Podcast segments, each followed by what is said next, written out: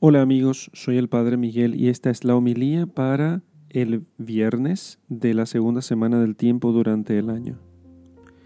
Lectura del Santo Evangelio según San Marcos capítulo 3 versículos 13 al 19. Subió Jesús al monte y llamó a los que él quiso, y vinieron junto a él Instituyó doce para que estuvieran con él y para enviarlos a predicar con poder de expulsar los demonios. Instituyó a los doce y puso a Simón el nombre de Pedro, a Santiago el de Zebedeo y a Juan el hermano de Santiago, a quienes puso por nombre Boanerges, es decir, hijos del trueno, a Andrés, Felipe, Bartolomé, Mateo, Tomás, Santiago el de Alfeo, Tadeo, Simón el cananeo y Judas Iscariote, el mismo que le entregó. Palabra del Señor. Gloria a ti, Señor Jesús. Hermanos queridos, escuchamos el texto de San Marcos en el cual Jesús llama a sus, a sus apóstoles, a aquellos entre sus discípulos que estarían cerca de él y a los cuales después daría el eh, ministerio episcopal, porque los hizo obispos, para poder, con ese poder, en nombre de Cristo, eh, difundir la doctrina cristiana y extender el reino de Dios, en, o sea, la iglesia, por todo el mundo. Así que estos hombres, que eran hombres sencillos, hombres humildes, pero a estos el Señor los llamó para poder estar con Él y para poder enviarlos a predicar. Dice el Evangelio que instituyó doce. No son, y dice instituyó, porque no, no es que simplemente eligió a doce, sino que los instituyó. Y dice, para que estuvieran con él y para enviarlos a predicar con poder de expulsar a los demonios.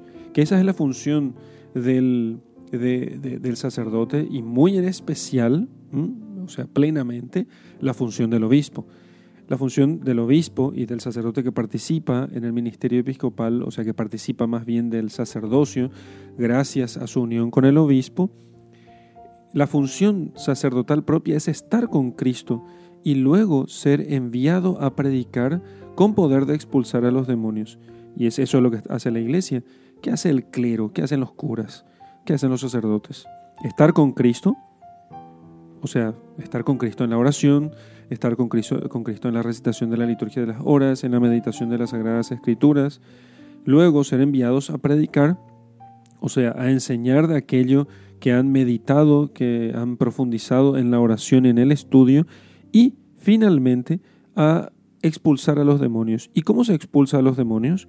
A los demonios se los expulsa con, instituyendo el reino de Dios, porque allí donde reina Dios no reina el demonio.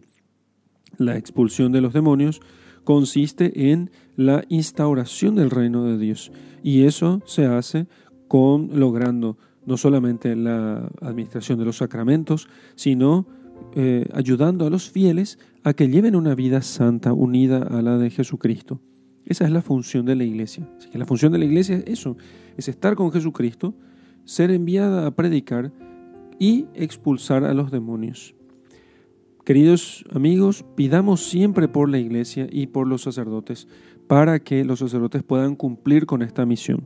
Su misión no es una misión, mm, digamos, de eh, una misión simplemente eh, de beneficio social o de animadores sociales. Ellos tienen que estar con Jesucristo, los sacerdotes, para poder ser enviados a predicar con el poder de expulsar a los demonios.